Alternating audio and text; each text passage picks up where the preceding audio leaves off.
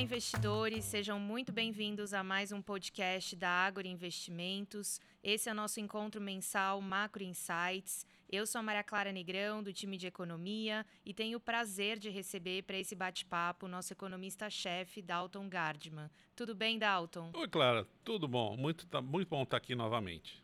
A ideia desse bate-papo é tratar dos principais acontecimentos e eventos do mês de agosto, perspectivas para o mês de setembro e oportunidades de investimentos para os próximos meses.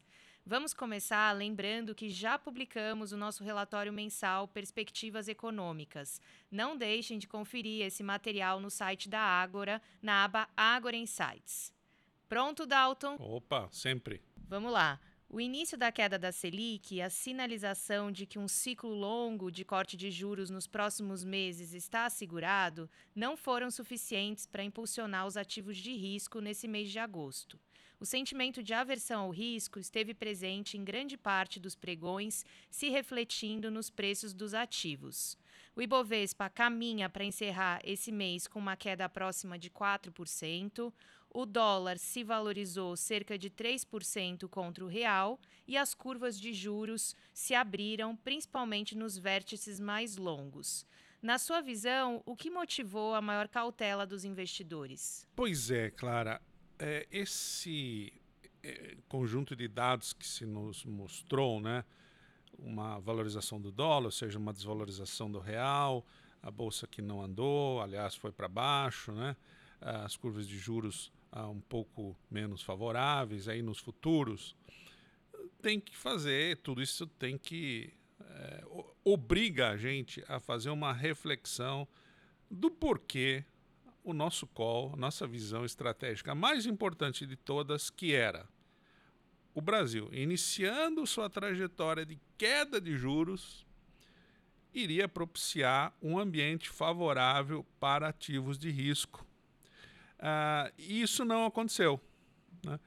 Pre, pre, pelo menos no primeiro mês, ah, justamente logo depois do início da queda dos juros, né, pelo Copom, pelo Banco Central, não foi isso que se verificou. Né? Quer dizer, toda hora que a gente tem um pouco de honestidade intelectual, a gente tem, o que deu errado? Será que o call estava errado? Será que a análise estava errado? Será que algo novo veio à tona. Né? É muito cedo dizer, porque no fundo todo mundo sabe que essas relações de causa e efeito, né, caem juros, que acontece com a bolsa, elas não devem ser lidas a ferro e fogo como relações mecânicas para o curto prazo. Não é porque os juros caíram hoje, amanhã e depois, subsequentemente, os preços dos ativos vão subir, ações, etc.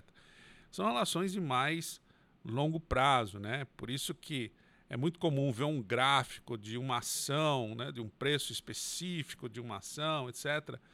No curto prazo, parece um eletrocardiograma, né? Ela sobe, desce, sobe, desce, parece uma coisa que não desprovida de sentido, né? E ao longo do tempo, você consegue ver ah, as ações que têm um, um impulso positivo, né? Notadamente as boas ações sobem a despeito do fato de, no curto prazo, todas têm aquele caráter lá que eu chamei parecendo um eletrocardiograma, né? Uh, então, uh, é muito pouco tempo, né? Nem um mês inteiro aí para ver o que aconteceu com o nosso call, né? Com a, a ideia nossa que o, o vetor predominante para se analisar ativo de risco, bolsa, etc., é uma queda consistente de taxa de juros. Então, primeiro vamos analisar o call, né? Será que a queda do juro será revertida? Não. Não há absolutamente nada que indique que o Copom vá alterar de maneira substancial, até parcial, aquela ideia inicial que tem pelo menos quatro pontos percentuais de queda nos juros. Lembrando que o início do ciclo dos juros começou com uma Selic a 13,75 a primeira redução foi de 0,5 para 13,25. Nossa visão é que pelo menos até 9,75 o Copom teria condições de chegar lá em meados do ano que vem. Ou seja, estaria falando a aproximadamente oito reuniões de queda de juros se a toada fosse, se o passo fosse de 0,5% por reunião. Que, aliás, o Banco Central deixou meio claro que não pensa por hora em aumentar esse passo de 0,5% por reunião para 0,75% por reunião, por exemplo, tá? Então, é, o call não estava errado, pelo jeito não estava errado. Então, não foi por aí, porque geralmente você pensa no, num, num evento A que vai ocasionar um, algo num processo B. Não foi o diagnóstico errado de A, tá? Possivelmente, a gente baseou uh, numa relação que poderia estar furada, vamos chamar assim em bom português, que processos de queda de juros na história, de quatro a seis episódios que a gente pode catalogar. Né? Nos episódios anteriores a gente discutiu notadamente quatro desses episódios aí nos últimos 20 anos, 20 e poucos anos. É historicamente documentado que processos consistentes, prolongados e queda de juros trouxeram uma apreciação quase que sempre do preço de ativos de risco, notadamente bolsa, tá? ações. Então, de novo, história sempre pode ser diferente? Pode, né? Essa vez é diferente, são palavras, né? São uma frase muito perigosa, né? Mas uh, nem dá para falar que, que a história mudou, porque a gente está no primeiro mês de um call, de um processo que a gente diagnosticou que teria, em tese, uma, uma vida de 12 meses, né? No 12 mês, lá na frente, em agosto do ano que vem, em julho do ano que vem, a gente podia chegar. Olha, aquele call nosso estava errado, porque passaram-se 12 meses e o, a bolsa não subiu. Não, não é por aí que a gente tem que investigar, né? Mas a gente tem que ter um acesso diário, a gente tem que ter um acesso instantâneo da situação. A minha visão hoje é que novos fatos aconteceram. É, e eu categorizo dois deles, principalmente, né? Um a gente já vinha conversando há muito tempo, foi fruto de mais de uma pergunta sua nesse podcast, que é até onde subirão os juros nos Estados Unidos. Né? Eu creio que a gente era uma casa das mais vocais, né? mais enfáticas em dizer não sabemos se os juros nos Estados Unidos a 5%, quando eles estavam ainda a 5%, hoje eles estão a 5,5%, seriam suficientes para deter o processo inflacionário por lá. Aí ele foi a 5,25, foi a 5,5 e hoje a gente repete da mesma forma.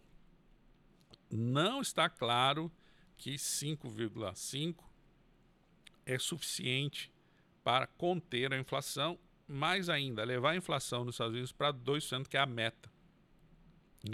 Então, uh, eu creio que ficou mais claro para o mercado aquela visão uh, que, enfim, a gente, para a gente era clara, a gente não quer se vangloriar aqui, mas era muito claro e a gente deixou, os, os, os nossos investidores podem é, constatar nas, nas lives anteriores, nos podcasts anteriores, etc., é, essa visão ficou mais, mais é, clara para o mercado e o mercado se preocupou mais. Dizer, e aí entra aquela história. É a mais importante das mais importantes coisas que o investidor tem que se preocupar. Juro nos Estados Unidos, que dita todo o processo de crescimento, de arrefecimento da economia no mundo. Até mais importante que a China. China é o segundo ponto que se nesse primeiro a gente concluiu que o mercado ficou, vamos chamar assim, mais pessimista ou mais preocupado, uh, em relação a outro ponto importante, não tão, tão decisivo quanto o primeiro, mas muito importante, que é o estado da economia chinesa como demandadora de produtos, né? uma grande importadora de produtos brasileiros, de commodities, né? alimentos, metais, etc.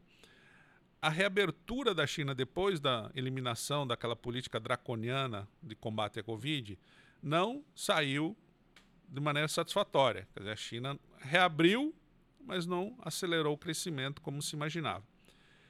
Ah, nas últimas semanas, né, a China já começou a editar medidas, né, tentando favorecer o mercado acionário, né, o famoso selo, né, existe um, eu vou chamar aqui bem grosseiramente, quase que um CPMF, né, de 0,1% para 0,05 4%.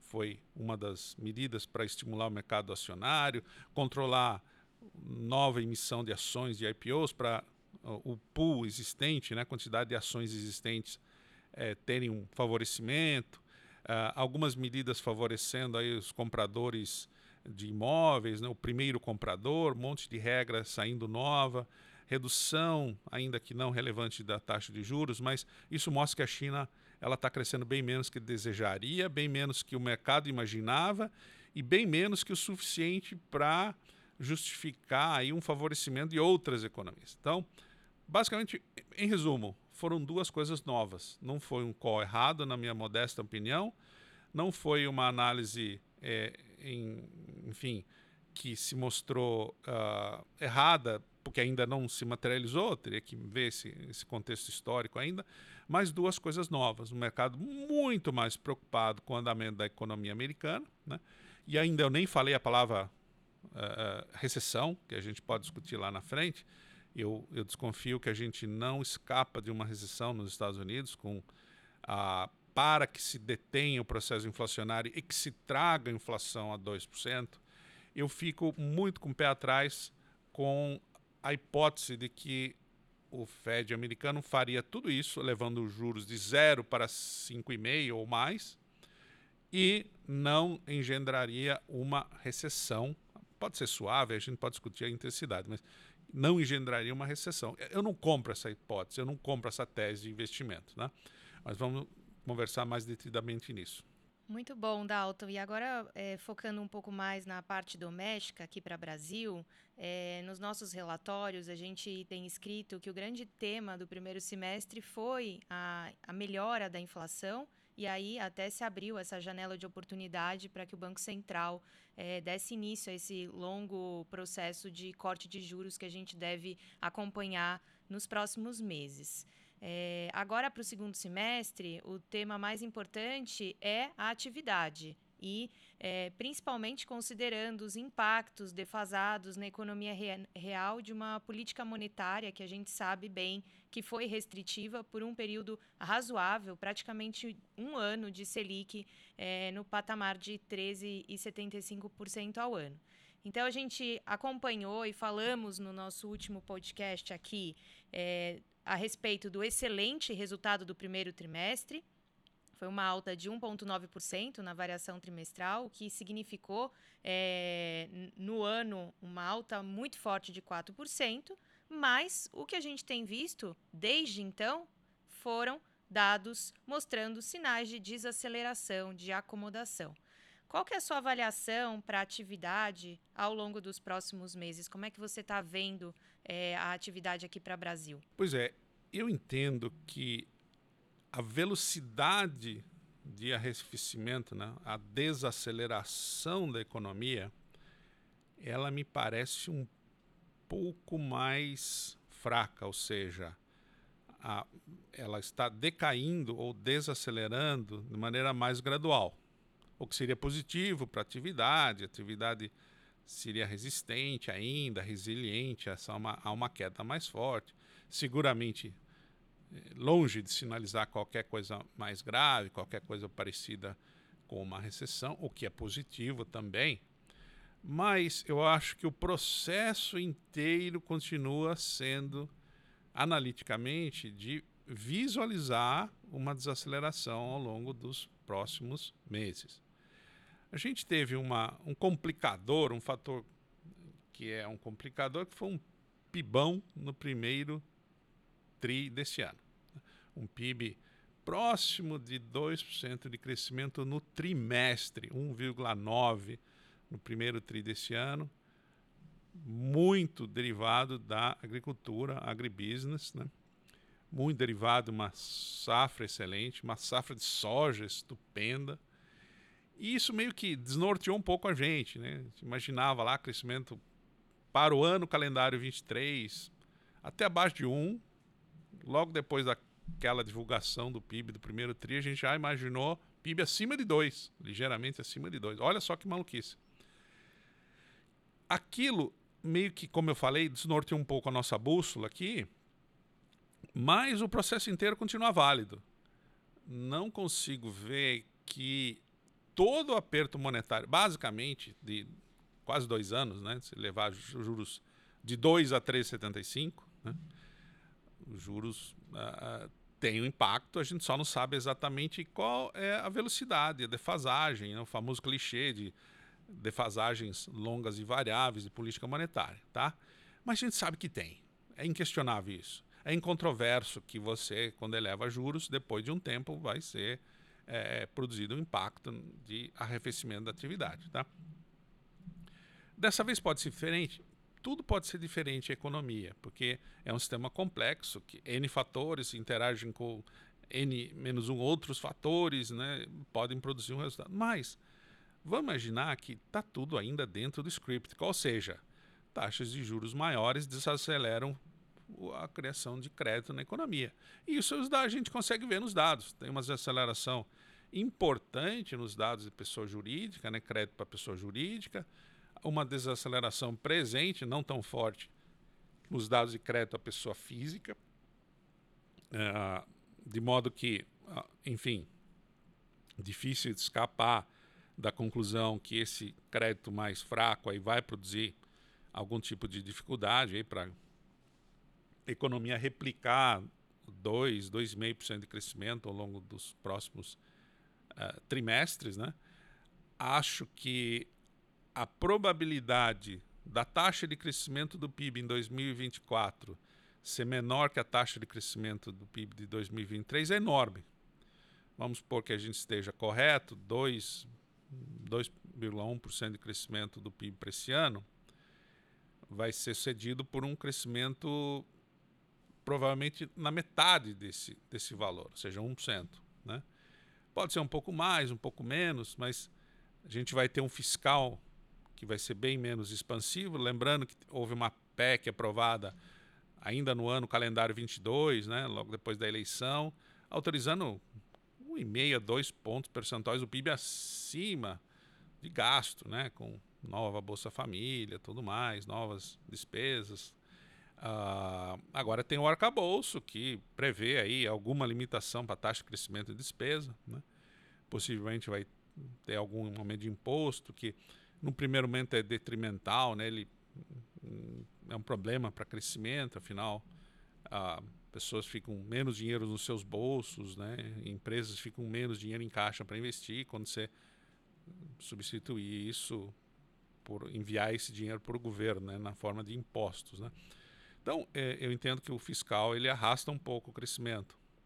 Não é que ele destrói o crescimento, mas ele, ele é um fator contributivo negativo para crescimento. E justamente isso eh, vai ser, ficar evidente em 24.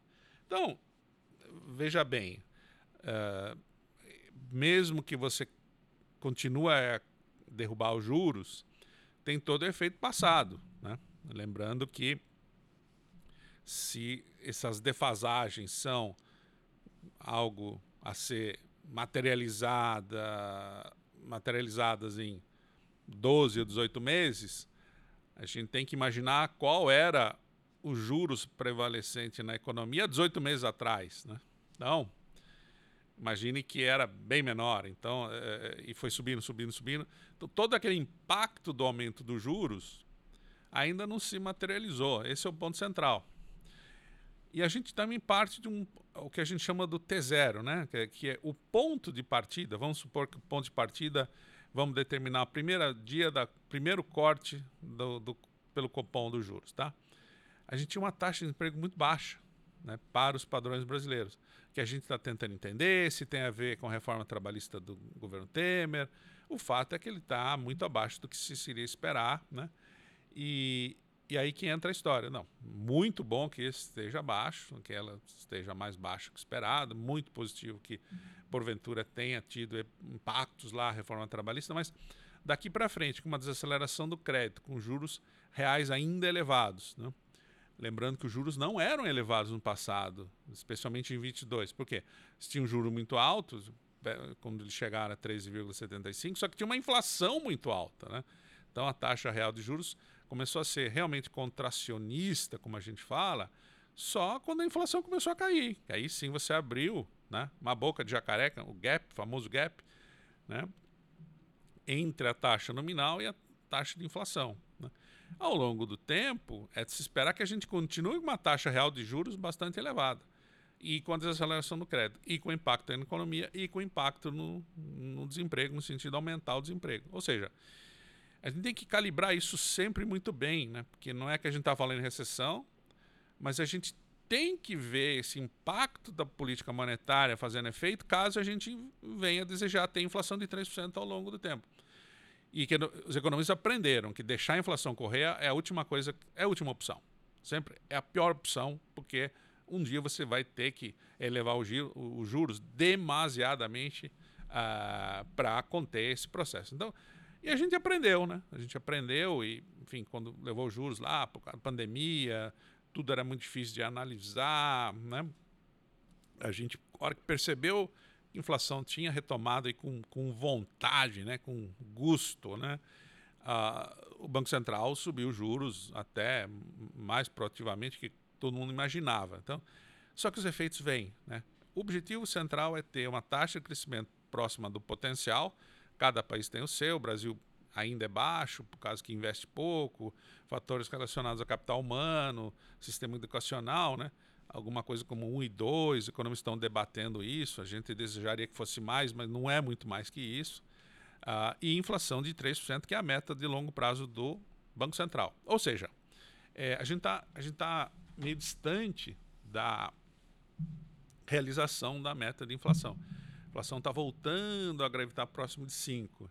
E a meta é 3 lá, a meta é 3 em 24, 25, etc. Então, o desafio é grande desse ponto de vista, né? Muito bom. E pegando um gancho na tua fala, parece que a gente aprendeu mais do que os americanos, né? E não deixar a inflação correr. Mas vamos lá, falando a respeito de, desse tema inflação, a gente acompanhou agora no final do mês a divulgação do IPCA 15 de agosto. E além da surpresa altista no, no headline, né, que foi uma alta de 0,28% e o esperado pelo mercado era um avanço de 0,16%, a inflação acumulada em 12 meses, ela voltou a acelerar inclusive para um número até superior a, a 4%, para ser bem precisa aqui, 4,24%. E a tão esperada desaceleração daqueles itens mais sensíveis ao ciclo econômico, como é o caso da inflação de serviços, ela está acontecendo, mas de uma forma muito discreta.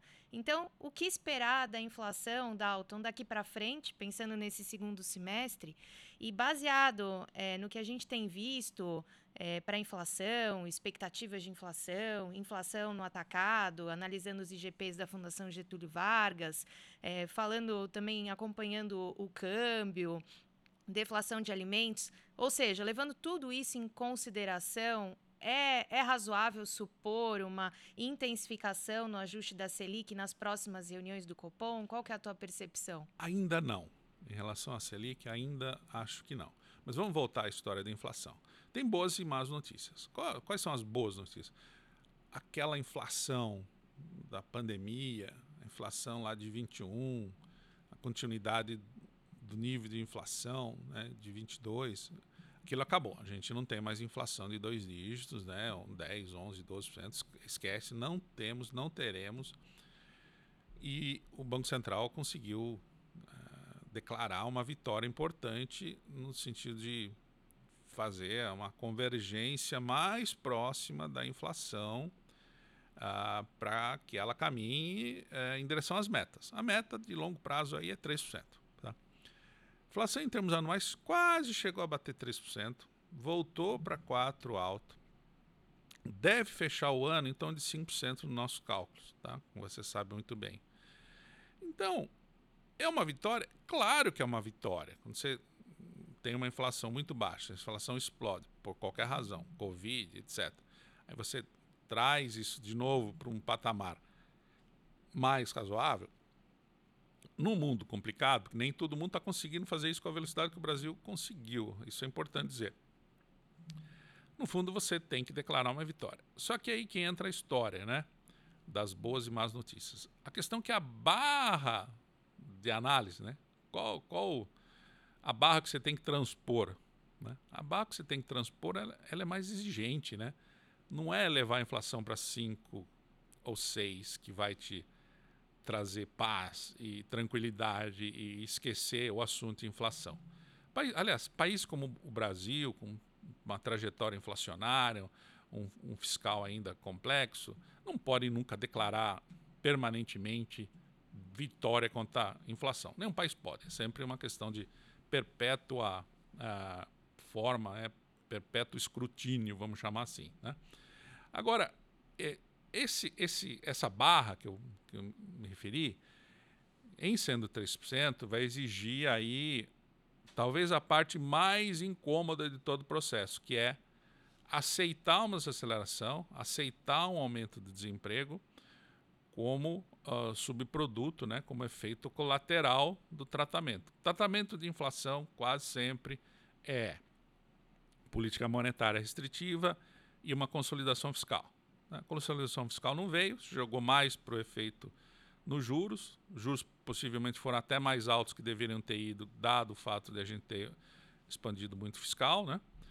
E aí fica muito claro para mim que né, a gente vai ter que ter um período de, que eu chamei de arrefecimento, que pode trazer muito, uh, dados um efeito colateral negativo, pode trazer um desconforto para os formadores de política econômica, uma tentativa, era uma tentação, eu diria, de tentar estimular o fiscal, mas tem um arcabouço que você não pode gastar mais do que crescimento real de despesa de 2,5% ao ano, ou seja, tem algumas amarras aí. Mas o que eu acho mais provável é que a gente vá conviver, pelo menos nos próximos 9 a 15 meses, vamos chamar assim, né, cinco trimestres, uh, com uma taxa real de juros bastante elevada. Né? Se a gente imaginar que inflação, eu vou falar sempre grosso modo aqui, sem entrar nos decimais. Né? Vamos imaginar uma inflação de 5% esse ano no IPCA em dezembro, a inflação de 4% no IPCA em dezembro de 24, tá bom? Qualquer número perto de 9 a 10% de taxa nominal de juros, a gente está falando em taxas reais de juros de, enfim, uh, 6% para esse ano, né? da maneira mais simples também, você tem várias formas de calcular isso, mas uh, esse ano até mais, porque a nossa previsão para a Selic para o final desse ano é 11,75%. Então vamos lá, 12% para inflação de 5%, você tem uma quase 7% de taxa real de juros, tá? nesse cálculo mais simples. Para o ano que vem, vamos lá, né? taxa de juros de 9,75, né? 9,5% para uma inflação de 4%, está ainda falando em 5,5%, né? taxa real de juros. É muita coisa. Né? Lembrando que é, isso é restritivo, isso contrai atividade, isso é um impedimento para é, favorecer crescimento. Né? Mas é inescapável. É inescapável porque a gente tem a herança né, de vários anos de estímulo fiscal ainda é, estimulativo, né? Uh, as últimas medidas que a gente vê no Congresso e propostas do Executivo não foram necessariamente no sentido de cortar gasto, pelo contrário, né? Sempre está surgindo uma demanda aqui maior de um setor de outro, né? Uh, aumento da faixa de isenção do salário do, do, do imposto de renda, né? Uh, não sabe muito bem qual é a política de uh, recomposição do salário mínimo em termos reais, né? houve a promessa de recomposição real, ou seja, tem pressão para tudo que é lado, tá? E claro que o governo tem que controlar isso para encaixar no arcabouço e, enfim, uh, ajudar o Banco Central a não precisar subir tantos juros ou manter tantos juros elevados e, preferencialmente, cair mais os juros. Essa é só uma questão de calibragem. Então, é, de maneira geral, a gente tem uh, um monte de efeitos defasados que devem se materializar, produzindo um, um desaquecimento, e isso é, pode ser um problema aí na, no, no, que a gente chama do grau de tolerância dos formadores de política econômica para com essa desaceleração, para com essa desaceleração. Imagino que o correto seja deixar a política monetária fazer efeito, levar a taxa de inflação à meta de 3%, você reequilibra a economia e, por si só, aí, já seria uma, uma maneira de falar que você está é, propiciando que o Brasil uh, floresça aí, enfim, aflore, vamos chamar assim, a sua taxa de crescimento potencial. Que, de novo, se ela é baixa, não é por causa da política monetária. Se ela é baixa, é por um outro conjunto de motivos, como incentivar a poupança, como melhorar capital humano, como melhorar a educação, são coisas de longo prazo, muita necessidade de reforma, reforma administrativa, reforma tributária. Tem uma lista quase infinita de coisas que o Brasil pode fazer para aumentar a produtividade e, consequentemente, taxa de crescimento potencial.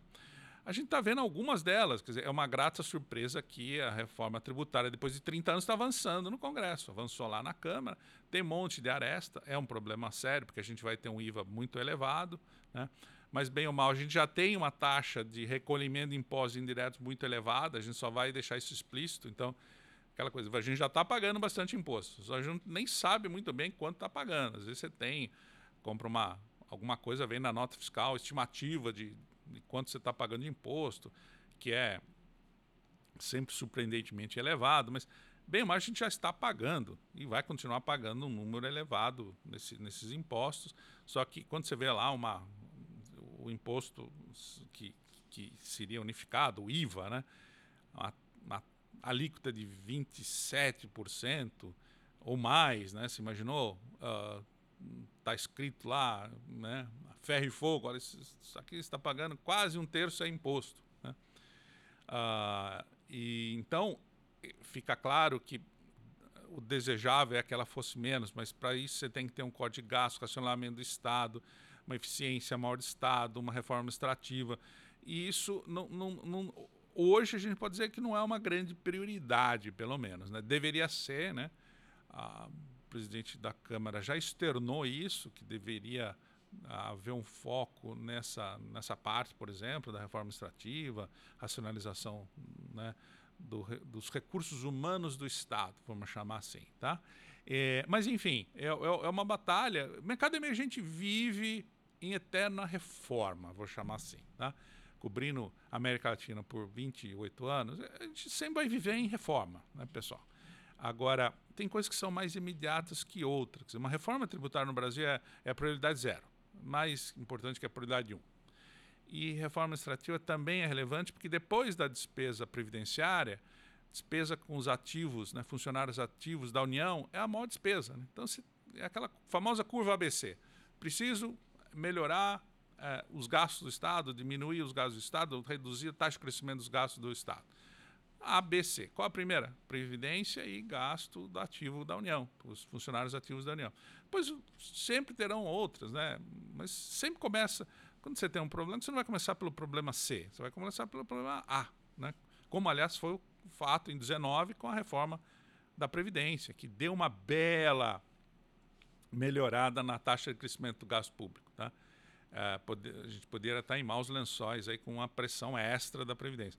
Possivelmente a gente vai ter que rediscutir no futuro, mas vamos deixar o futuro. Agora é aproveitar essa queda de taxa de juros. Eu acho que ela tem é, é, o call nosso, como vamos chamar assim, ele está é, totalmente mantido, eu vou dizer assim, porque, de novo, eu, eu vejo uma dificuldade muito grande de você comparar dois pontos, né? Qual o ponto? Ponto A, taxa de juros de 13,75 né? E com uma inflação, vamos dizer assim, 5. Com o segundo ponto B, a gente chama em economia pontos de steady state, pontos de equilíbrio. Né? Qual é esse segundo ponto B? Ponto B, em algum momento do ano que vem, a taxa vai ser mais próxima de 9 com uma inflação de 4, alguma coisa. Tá?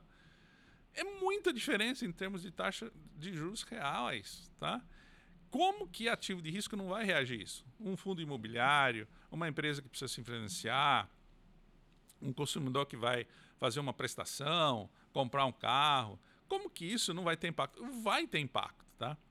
Mas pode entrar em outro mérito. Não, não, o mercado já antecipou tudo isso sempre antes do primeiro corte, ele já sabia, existia um, uma previsão perfeita do mercado, ele já descontou tudo. Não é isso que a gente vê, não é isso que a gente vê. Por isso que a gente tem aquele gráfico que eu convido todo mundo a entrar no Agra Insights, né, de, de nossa produção, que você elaborou o gráfico, muito legal, que mostra todos os grandes ciclos de corte de juros uh, no Brasil. Né? Nos primeiros 12 meses, a Bolsa sobe em média 30%. Nesses 12 meses subsequentes ao primeiro dia de corte de juros. Ou seja, a gente tem a história para falar e mostrar. Ah, e outra coisa bem legal do gráfico é que quase nunca houve uma antecipação premonitória mostrando, olha, o mercado é tão perfeito que antes do primeiro corte descontou todo o aumento e depois nada acontece. Pelo contrário,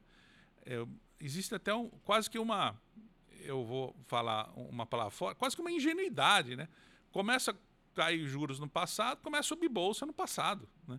E é um, é um fenômeno que persiste, ou seja, é, é, mais ou menos quando você tem muita incerteza, é, é aquela expressão, né?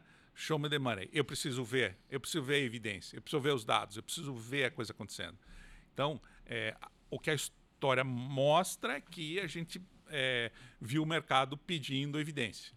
Ah, cortou juros. Ah, será que na próxima reunião vai cortar juros? Ah, vai cortar juros. Aí na outra reunião, ah, também vai cortar juros. E assim o mercado vai caminhando e aí ele vai reagindo, né? Porque ele vai fazendo conta, todo mundo faz conta, a empresa faz conta, o investidor faz conta, o consumidor faz conta. E aí que você tem o processo, que, como a gente falou historicamente, uh, é 30% de aumento quando você tem um ciclo importante de queda de juros. Né? Aliás, se você for para o que a gente chama de small caps, empresas de menor capitalização no mercado, esse, esse, essa taxa de, de, de aumento uh, médio uh, em processos de queda de juros é 70% no gráfico que você fez. Né? Então, está é, tá intacto aquele call, está intacto aquele processo. Eu acho que, enfim, há, há momentos no passado que o impulso dado à bolsa foi maior, outros menores, a gente tem um mundo mais complicado. Lembrando que, como é, é muita, eu diria, muita faixa possível e provável de aumento desses preços de ativo de risco, bolsa, por exemplo, claro que houve ocasiões que subiu muito mais que 30%, né? e houve ocasiões que subiu menos que 30% nessas ocasiões de queda de juros. Pode ser que a gente esteja uma que seja menor que, que 30% na, né, nesse episódio, porque tem um mundo mais difícil, China não cresce como crescia. Aliás, tem um crescimento a ser debatido qual é o crescimento estrutural da China. China jamais vai crescer 7, 8, 9% ao ano. Possível, vai, possivelmente ela vai crescer 3, 4, 5% ao ano. Né? Qual o preço disso na demanda de metais, demanda de minério de ferro, demanda de alimentos da China? Para uh, com o resto do mundo? Possivelmente menor. O Brasil, um grande exportador, então tem que fazer conta. Não acho que esse é o problema ainda. Nosso problema ainda é mais mundano mesmo, né? É encaixar um fiscal que seja crível para todo mundo, executar um fiscal que seja é, compreendido como, enfim, não tem nenhuma uma tentativa, eu já disse a palavra tentação de gastar demais para estimular no curto prazo a economia. E aí, aquela coisa, você pode fazer a, a curva no carro, você vai tentando, faz a curva a uma velocidade adequada, você performa e entrega e faz a curva. Se você exagerar muito, você capota seu carro. Normalmente a gente tem a impressão que você pode exagerar o fiscal, sempre é bom, cresce mais. Não, você cresce menos na média, porque você capota seu carro, você tem um problema com o carro, você roda com o seu carro, você quebra o seu carro. Tá? Então, é, essa consolidação, a palavra mágica é consolidação fiscal que seja crível para todos os investidores a gente tá, é uma tarefa é, em andamento. É, em inglês, né? Work in progress. É, a gente está tentando ver, a gente acabou de aprovar o arcabouço. Daqui a poucos dias, né, no final de agosto, a gente vai ter a, a noção de que é exatamente o orçamento, né, projeto de orçamento para 2024. Ou seja, a, a prova de toda essa execução fiscal ainda está por vir, né? Mas, uh, de novo, há, houve melhoras com o arcabouço, né? menos que o desejável, que o ideal, longe do ideal, eu diria. Mas, enfim, tem, um, tem uma restrição fiscal. Né? Por isso que volto a dizer que é, quando as coisas mais ou menos estão é, adequadas lá, não, não tem um grande novo desajuste fiscal, é olhar para os juros. E os juros vão cair, né, pessoal? Se a gente tiver errado, não serão 4, 4,5 pontos, serão 3, 3,5 pontos. Quando a gente vai é, conversar aqui que, olha, pessoal, estivemos errados no passado, juros não caíram 4 pontos, caíram 3. Lá em maio do ano que vem. Podem cobrar a gente lá, anotem, cobrem da gente. A gente vai se provar estar, estar errados, né? Em meados do ano que vem, porque os juros vão cair 50, 50, 50, 50, 50, 50 pontos base, 0,5 por reunião, até perder de vista. Há uma discussão, inclusive, que houve aí até uma, uma negação, que a, a, o comunicado, a comunicação oficial foi que a barra para se levar uma queda maior de juros, né, acelerar o passo de queda, é alta, ou seja, não é o que está na cabeça do Banco Central. Mas existe a discussão, só para você ter uma ideia. É possível a gente ter até incremente de 0,5 para 0,75. Então, uh, por isso mesmo que o call está mantido, de que é, existe um favorecimento vindo da queda de juros para com ativos de risco, notadamente bolsa. Esse call está intacto. A gente pode calibrar todo dia, todo mês, um pouco ele, mas o call está absolutamente intacto e é positivo. Muito bom, Dalton. E aí, caminhando para o final, a gente já falou bastante coisa, falamos de atividade, inflação, você deu uma pincelada em fiscal, falamos dos principais riscos no exterior, Estados Unidos eh, eventualmente podendo subir mais juros, China com um crescimento menor, crise imobiliária, enfim. Vamos para a pergunta principal. Você já comentou aqui que o call está intacto, mesmo com todo esse cenário internacional mais é, conturbado, incertezas aqui domésticas relacionadas ao fiscal. Ainda assim, a gente é, tem esse, esse longo ciclo de queda de juros e isso é muito benéfico é, para a renda variável. É, pensando naqueles investidores com perfil um pouco mais conservador, ainda assim a gente tem sugerido uma parcela dos investimentos é, em, em, renda variável, mas e, e, e, em termos de renda fixa, o que, que você pode sugerir? O que, que seria é, interessante para esse momento atual? Deixa eu dizer uma coisa: normalmente a gente pensa em, quando é, compara renda variável com renda fixa, em processos excludentes, né? O ambiente é favorável para renda fixa ou ele é favorável para renda variável. No Brasil tem sido verdadeiro, ou pelo menos parcialmente verdadeiro, esse, esse antagonismo aí, né? Por quê? Momentos de elevadas taxas de juros hum, claramente favoreceram aplicações de renda fixa. Por definição, né? taxas de juros reais muito altas. Agora, nesse exato instante, a gente tem uma. Quase que irônico isso que eu vou dizer, mas a gente tem uma confluência específica de fatores nos próximos dois a quatro trimestres que vão fazer com que. E não estou pensando muito no relativo, o que é melhor que outro, mas o investimento em renda variável se justifica pela queda de juros, pelo valuation muito barato, por uma economia que ainda cresce de maneira razoável. Portanto, é um ambiente favorável para a renda variável. Ao mesmo tempo, e aí a parte irônica do negócio, que a renda fixa também é muito atrativa com taxas reais de juros super elevadas. Então, é um, é um, é um momento muito específico, é uma janela muito específica, que, a não ser que a gente vá para uma escolha relativa e exclua ou um ou outro, é muito é, tentador concluir que você tem um favorecimento de ambos, né, em certo sentido, né? que é, eu tenho lá uma aplicação em renda fixa, por que eu ia me desfazer dela se eu tenho taxas reais de juros de 7%, 8%? Não. Né? Tem lá um saldo de caixa, um investimento novo que eu quero fazer, né? posso ter feito em renda variável, mas porque não também renda fixa. Seja, essa janela de favorecimento é um pouco rara. Geralmente, como, eu, como a gente disse, é uma coisa ou outra. Né? É hora que é para comprar bolsa mesmo, prioritariamente, primordialmente. Né? E tem horas que, é, claro, imagine 22, né? Incerteza, na época tinha incerteza da eleição, incerteza da PEC né, fiscal renda fixa era, foi, foi o nirvana. Você ganhava lá, um, num, num futuro, um pré, por exemplo, 15%, 16%, uma taxa de inflação que estava caminhando de 10% para 3%, como foi o caso. É uma enormidade de juros, tá? Ah, tanto é que suscitou crítica de juros altos tudo mais. Mas aquele favorecimento não é que ele foi dado para o vinho.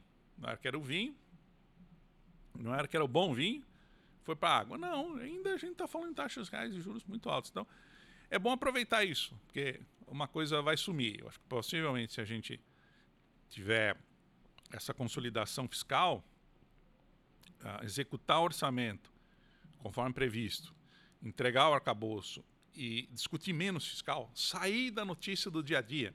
Todo dia que tem notícia fiscal, o investidor ele começa, opa, será que tem algum problema aqui? Será que o governo vai gastar mais? A gente precisa reduzir o debate fiscal no Brasil, no sentido dele ser menos relevante no dia a dia do investidor. Até isso acontecer, renda fixa vai ser favorecida, não tem muita discussão. Muito bom. Estamos caminhando então para o final da nossa do nosso podcast. Queria agradecer a tua presença, Dalton. Foi sempre com insights maravilhosos. Tenho certeza que todos os investidores eh, que nos acompanharam até aqui eh, tiraram eh, boas conclusões desse bate-papo. E queria também comentar que continue nos acompanhando, seja através das lives, seja através dos nossos relatórios diários. Tem sempre informações importantes para vocês usarem como ponto de partida é, e, é, na tomada das decisões. É, obrigada a todos, um grande abraço e até a próxima. Obrigada, Dalton, mais uma vez. Obrigado, Clara. Obrigado a todos e até a próxima.